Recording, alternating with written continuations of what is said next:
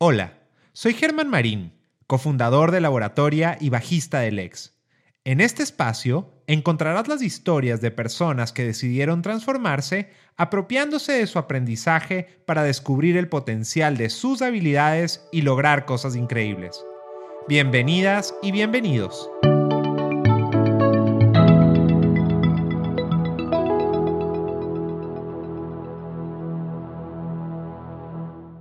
Este podcast es parte de los contenidos distribuidos por el Comité de Lectura en Perú.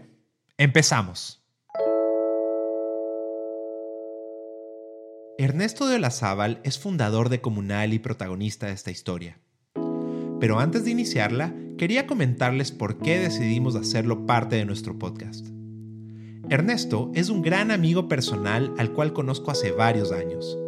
De hecho, nos conocimos justo en el momento cuando mis socios y yo en laboratoria decidimos iniciar nuestra vida como emprendedores. Nos presentaron en un almuerzo y al final de la conversación nunca me quedó claro cómo esta pasión desbordante creando negocios no lo inspiraban a cambiar su vida corporativa por una experiencia con más adrenalina en el mundo del emprendimiento.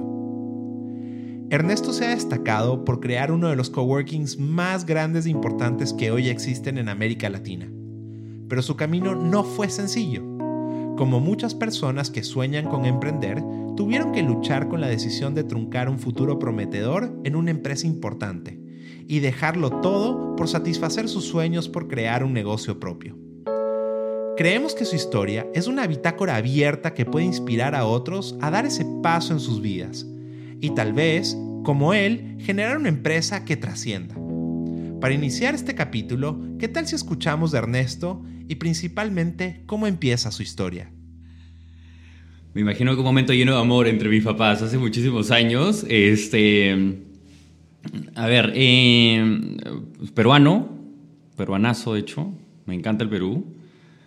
Viví unos años fuera y les cuento en qué momento y lo extrañé muchísimo. De hecho, fue una de las cosas que siempre me empujaba a, a regresar. Eh, a ver, eh, el colegio lo estudié en San Borja, me crié en San Borja, eh, en un colegio pequeño, un colegio de barrio, me, encantó, súper buenos amigos. Luego, no sé si decidí o me lavaron la cabeza para estudiar ingeniería industrial, así que, y creo que fue lo segundo, porque mi papá es ingeniero industrial y, desde chico inculcó eso en mí. Eh, Así que desde chico tenía claro que quería estudiar esa carrera y estudié ingeniería industrial. De hecho, la moda era que todo el mundo se vaya a la nieve. me parecía aburridísimo porque sabía que teníamos que estar en una cabaña ahí alejado. Y de pronto apareció una opción de, de irte a, a Universal Studios en Orlando. Y un amigo vino, me tocó la puerta y me dijo, vamos.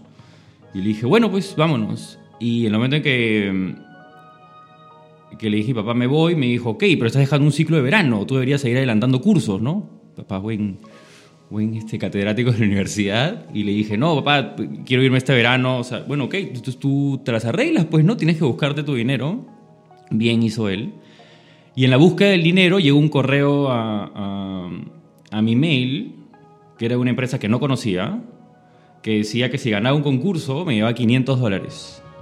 Perfecto, ya tengo ahí parte de mi bolsa de viaje para irme. Eh, postulé al concurso y lo gané. Para mi papá fue ese momento la otra hecatombe. Fue como, no puedo creerlo, este, todos mis alumnos quieren practicar ahí, no entiendo por qué tú lo estás rechazando. Y para irte a X, hacer qué, ¿no? A dirigir colas en las filas de los, de los parques. Y bueno, eh, me fui Tres meses súper, súper chéveres. Este, no me arrepiento de un segundo de esa parte. Este, súper, súper bacán. Y, y, cosas de la vida, y creo que, creo que es algo que me ha acompañado siempre. El, destino siempre ha estado ahí para, para ayudarme en, en, muchas cosas. Eh, el día en que toco Lima, porque de hecho regresé para, para inscribirme en el siguiente ciclo de universidad, entró una llamada a mi celular que lo prendía después de tres meses. Claramente en esa época el roaming era este, inimaginable. Y ni bien prendo mi celular y entra una llamada. Y era Recursos Humanos de Procter Gamble diciéndome, oye Ernesto, sé que volvías de viaje, hay una opción de, un puesto. Bueno, fui a la entrevista, me contrataron y ahí inició un gran episodio de mi vida que fueron 12 años en el mundo corporativo. Es increíble ver la determinación de personas como Ernesto, que a pesar de las grandes oportunidades que se les presentan, priorizan sus intereses personales por encima de todo. A su corta edad, Ernesto ya tenía claro que él definía su destino. Su autonomía y su capacidad de recursearse serán buenas herramientas en el camino. Antes de conocer los detalles de su trayectoria profesional en Procter Gamble, quisiéramos hacer un paréntesis para añadirle a esta historia el contexto de su familia y colegio, pues son claves en el desarrollo de otras decisiones que tomará en el futuro. Ernesto es un peruano de corazón y alma, que creció en uno de los momentos sociales y económicos más complejos de su país. Esta situación llevó a su familia, como a muchas otras, a emprender desde casa la falta de oportunidades laborales y la crisis económica los empujaron a complementar sus ingresos con algo de ayuda extra. A veces perdemos de vista que la primera escuela para emprender está en casa con la familia. La luz apagaba a 12 de la noche, 1 de la mañana y era lo más normal. Ir en la noche a la cuarta de mis papás era encontrar papeles y computadoras prendidas y, para nosotros era normal. Y creo que eso también sembró en mí el momento en que yo comencé a trabajar, decir que cuando llegué a la casa tenía que hacer algo más, pues no, porque es como, quedan más horas. Es como, ¿por qué me voy a ir a dormir si, puedo hacer más cosas y es divertido? Em, de ahí vengo y eso creo que marcó muchísimo en, en lo que soy hoy, ¿no? Ernesto tuvo una niñez aferrada a su comunidad. Creció en un espacio simple, lleno de amigos y con muchísima creatividad.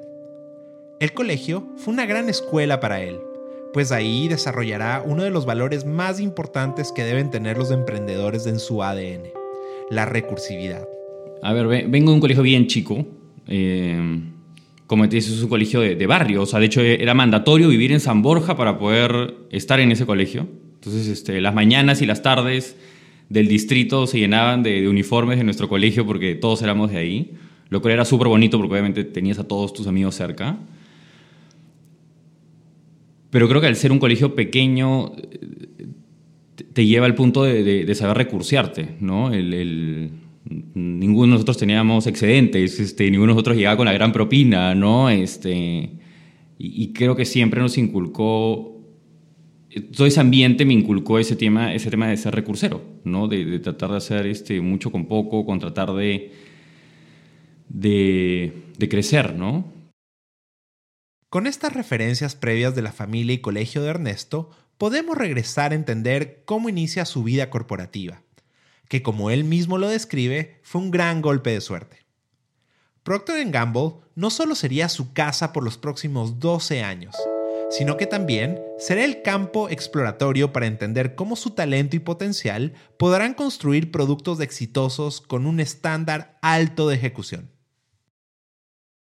Y cuando pasé llegué a la entrevista, de hecho, quien fue mi jefe y me contrató, me dijo, ok, todo bien, pero ¿qué, área quieres? Yo le dije, mira, en realidad no, no sé. O sea, estoy, estoy haciendo ingeniería industrial, que sé, que sé que es amplio suficiente como para hacer distintas cosas bien. Más bien tú dime a mí, ¿para qué crees que soy bueno después de estas entrevistas y esta hora que tú has tenido conmigo? Y ella me dijo, creo que eres bueno para marketing este, y, quiero darte la opción de que, de que te quedes con nosotros trabajando en un proyecto nuevo. Ya, creo que ese es el momento en donde me dieron la yema el gusto, es el momento en que descubrí que eso era lo que me gustaba, que era como tener ese ese hecho de poder crear algo desde cero, el hecho de poder retar el status quo en el que estaba esa marca en, en ese momento y realmente me dejaron hacer lo que me dio la gana. Este, los resultados fueron espectaculares fueron súper, súper buenos. Eh, todo el mundo estuvo feliz con, con, el trabajo que hicimos. Involucré a todas las áreas, desde planta de producción, ventas, eh, la gente regional. Y de hecho me fue tan bien en esas prácticas que, que más de una área terminó ofreciéndome trabajo. Entonces tenía, los de planta me ofrecían, los de finanzas me ofrecían, los de ventas me ofrecían y, lo cual al final me, me, llenó un montón de orgullo y de satisfacción personal porque fue bien, o sea, les gustó lo que hicimos, la gente se enamoró del proyecto que también es algo súper bonito, que no solamente lo hagas porque tienes que hacerlo. Y eso marcó mi vida porque dejó el estándar de proyectos muy alto. porque en un mundo corporativo lograr tener más proyectos como ese es bien difícil. Y sí, esos fueron mis primeros, mis primeros pininos en la compañía.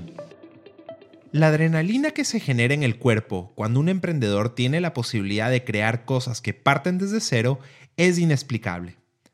En el caso de Ernesto, estos primeros pasos fueron dados en iniciativas en el mundo corporativo.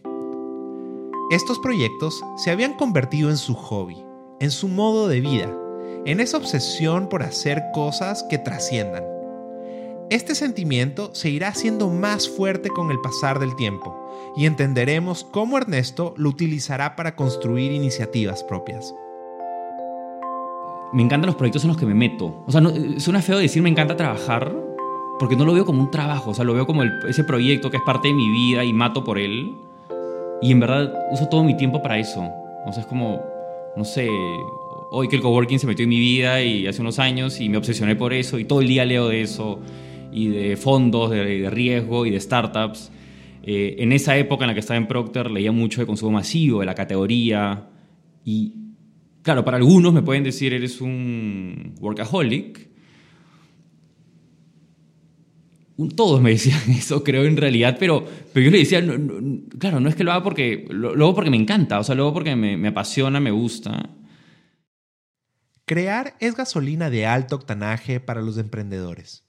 En el caso de Ernesto, es sin lugar a dudas su manera de vivir y de aportar a la sociedad. La mentalidad de crecimiento que él tiene lo empuja a salir siempre de su zona de confort. Procter Gamble ya no será más del espacio en donde él podrá seguir desarrollándose. Ernesto lo tiene claro y tendrá que saciar sus intereses con lo que hay afuera. Pues así como el mundo corporativo le da un espacio importante para brillar, también tiene grandes limitaciones. A ver, lo que me llenaba un montón eran estos proyectos en los cuales me, me dejaban hacer lo que me daba la gana y tuve, en 12 años que estuve, con responsabilidades este, locales, o sea, solo en Perú y total Latinoamérica, solo lo tuve dos veces. Okay. Y, eso me di cuenta recién al final de por qué terminé con la decisión de, de, irme. Y dije, si hubiera tenido muchos más de esos, de repente no me iba. Es bacán, ¿no? Ver México, ver Brasil, es como, también te llena profesionalmente. Y en la parte de los bajones, este, los procesos me mataban. Este, el tener que pedir mil permisos para hacer cosas me mataba. El ver que, que la gente al lado tenía que llenar mil documentos para poder mover algo de aquí para allá y eso me desgastaba mucho, me drenaba mucho la energía, ¿no? Eso sí me... De hecho, es más, cuando yo recién entro y estaba por aceptar el puesto de estas opciones que te decía que varias áreas me ofrecieron, veía qué área pedía menos documentos para hacer. O sea, ese nivel. Porque, como te digo, o sea, mira de lo que te contaba, de la universidad en el cual no podía estar sentado mucho rato escuchando la clase y menos irme a casa a hacer tareas y trabajos. Imagínate hacer eso en el trabajo. O sea, me, me iba a pasar de vueltas. La lentitud del cambio y la poca flexibilidad de las corporaciones hace que emprendedores como Ernesto decidan buscar otros caminos para su futuro profesional.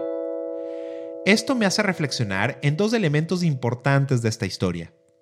Por un lado, la necesidad que tienen las organizaciones más tradicionales de crear ecosistemas que le permitan a sus colaboradores poder encontrar otras maneras de aprovechar su potencial en el negocio y así lograr retenerlos.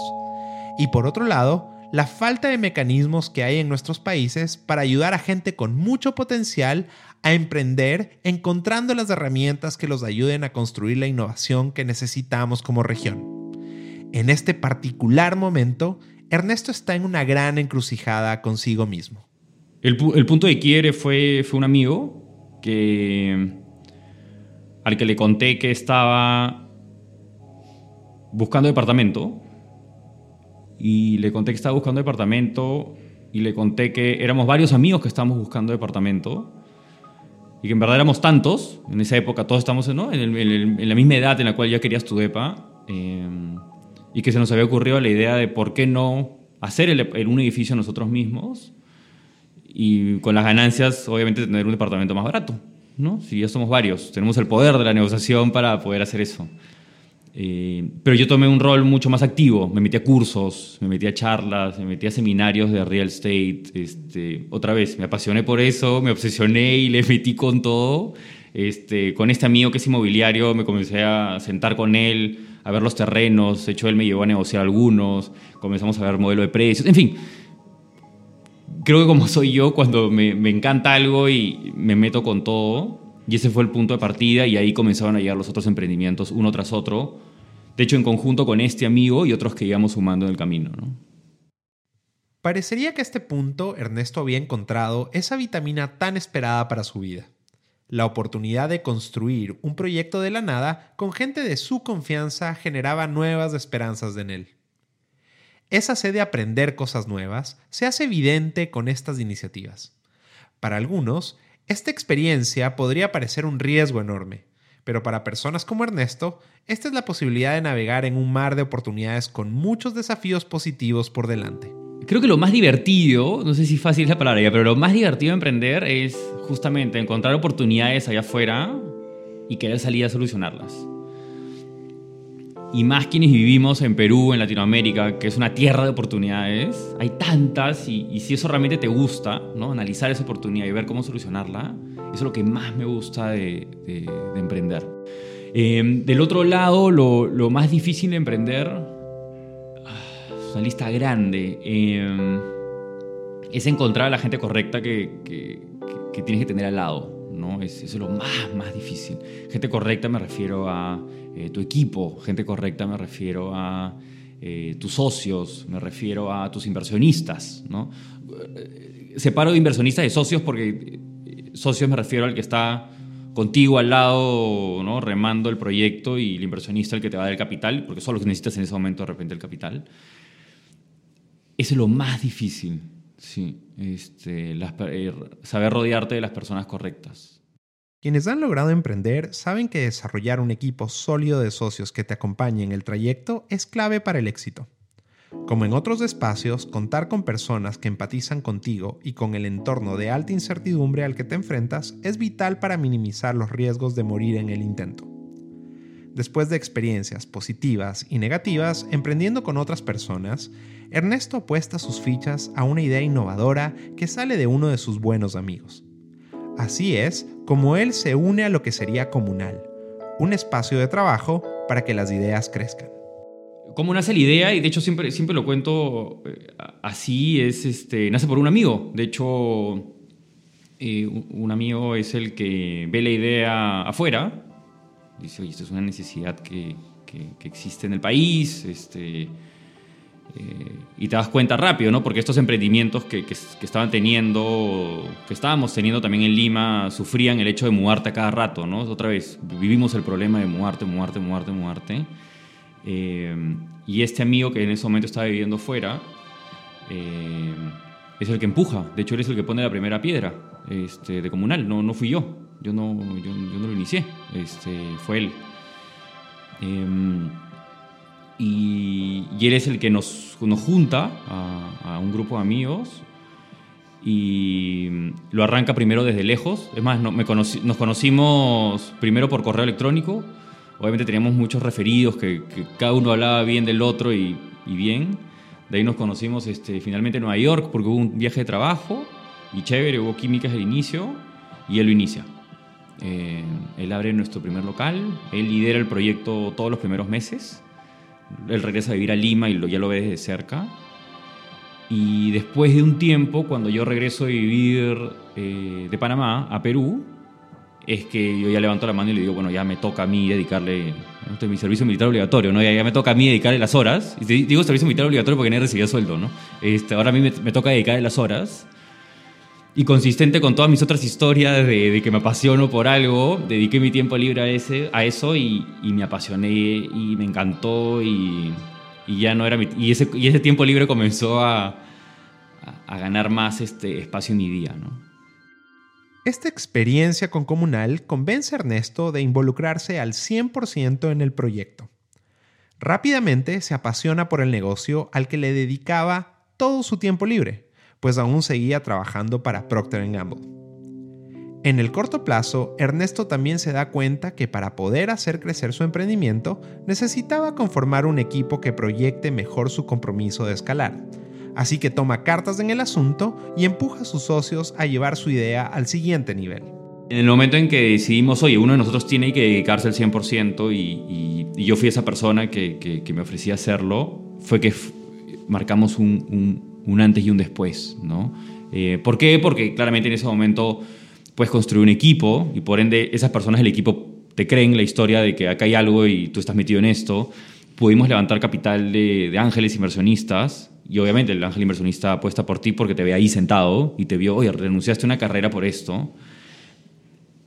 Ese fue el, el, el, punto en el que comenzamos a tomarnos en serio el negocio y, y hacerlo crecer. Creo que no hay mejor recompensa para un emprendedor que ver que sus ideas empiezan a tener tracción en el mercado. No solo porque los consumidores las adoptan, sino que también porque hay inversionistas que creen en su trabajo y lo respaldan. Una pieza clave para lograr esto es poder proyectar cuál es el entendimiento del problema que tiene el equipo que trabaja en la iniciativa. Eso genera credibilidad y ayuda a consolidar alianzas para crecer. Como ya sabemos, Ernesto se obsesiona por entender los motivos de los problemas en los que se involucra para producir soluciones efectivas. ¿Qué tal si escuchamos de sus palabras cómo ve el coworking en nuestra región? A ver, soy, un convencido de que el coworking, la categoría de, oficinas compartidas, es el futuro de, cómo las empresas están y van a seguir tomando, consumiendo espacios de trabajo. ¿no? Este, implementar una oficina y administrarla no es el core de nadie más que nuestro. Y, estamos haciendo un buen trabajo y, las empresas se están dando cuenta en que, otra vez, eso lo tienen que tercerizar. Entonces, hacia allá va. Y, no es que yo tenga una bola de cristal ni nada, sino que miras las tendencias en todas las ciudades más grandes del mundo y está pasando. Em, y en esa línea es que nuestra obsesión es que Comunal sea eh, la opción preferida en cuanto a espacios de trabajo, ¿no? En que cada vez que la empresa, sin importar el tamaño o el rubro que sea, piense en un espacio de trabajo, piensa en nosotros como, como esa primera opción. Para comenzar, el coworking funciona en todas las ciudades del mundo.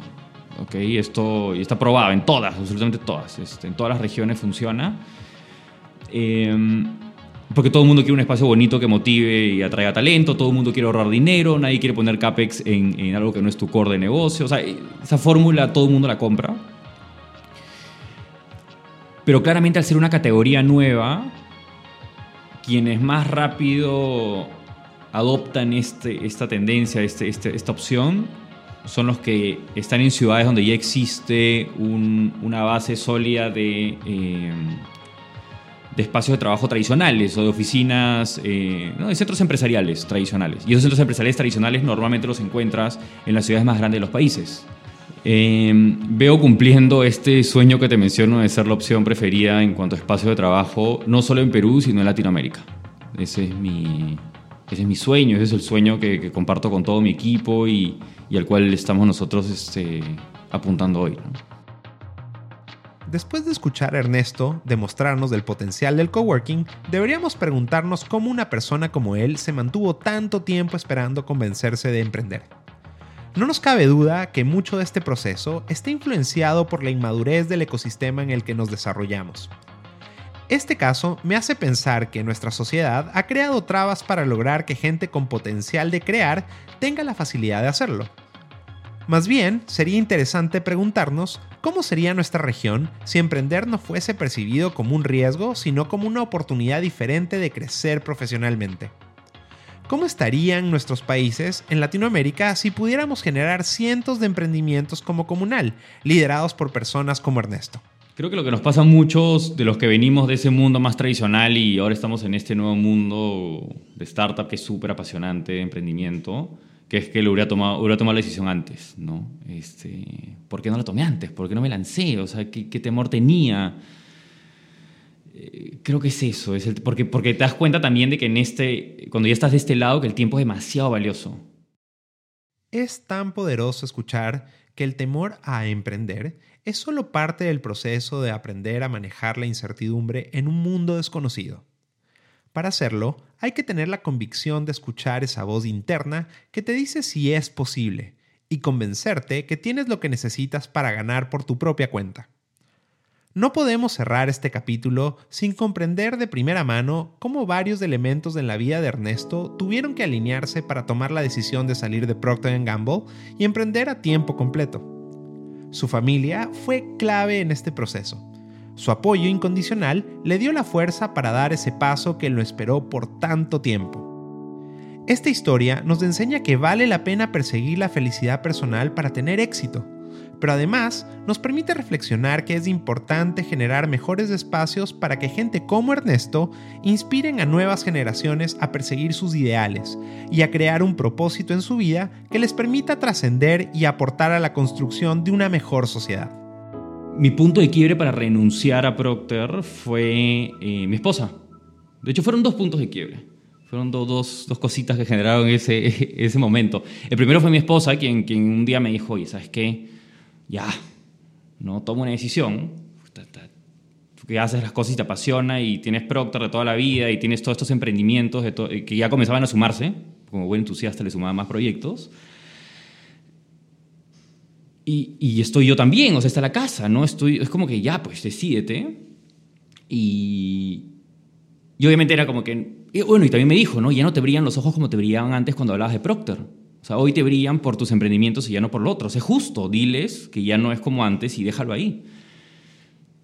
Entonces le dije, sí, tienes razón, pero el típico que uno patea el problema, hasta que en ese momento mi jefa, bueno, y, tu socia, Ana María, es la que un día, eh, ese fue el quiebre final, este, eh, me llama a una sala en, en, en, la oficina y me dice, Ernesto, ven acá a una reunión me sientan y me dicen, oye Ernesto, este, recién, de hecho, con Ana María tenemos poco tiempo de trabajar juntos, y me dice, oye Ernesto, solo tengo las mejores referencias tuyas, veo que haces un excelente trabajo, pero no te veo. O sea, estás ausente. O sea, ¿qué, qué onda? Pregunto por ti, no estás. Es como, ¿qué, pasó? ¿qué está pasando? Y me quebré y le dije, no puedo más. O sea, es como no sé, es como, sentí como que eso que le dijiste, conocí a otra y, ¿me entiendes? Fue durísimo, fue bien emocional, o sea, literalmente me quebré en ese momento y fue, mil disculpas, no puedo más, o sea, fue, ya no puedo más con Procter, le agradezco la vida, es, es todo para mí, pero conocí a otra y se llama el emprendimiento, me apasiona. Este, cosas de la vida y como siempre digo, el destino me, me, me, me ha ayudado mucho y, y me manda buenas cosas. Me dice, te entiendo, porque tengo un esposo emprendedor, Rodolfo, también tu socio, y me dice, entiendo lo que sientes, pero tengo que hacer mi trabajo y tengo que hacer todo lo posible para retenerte. no, no quiero quedarme, ¿no? Este, en fin, eh, ahí fue mi salida. Ahí fue mi salida y le dije, no puedo más. No, pero te promuevo. No, no quiero más responsabilidades. Quiero enfocarme en lo otro. Y la familia, uff, este, es duro, es duro y, creo que también ahí le agradezco un montón a Michelle por, por ser este, gran parte del de, donde estoy hoy. Este, pero sí, es bien duro. O sea, a ver, en un momento estaba más cerca al, al divorcio que tendrá mi, mi, primer hijo, ¿no? O sea, este, o sea, así de crudo. Y, y arreglamos las cosas, lo pusimos en la mesa, ok, cómo lo hacemos y, y bien.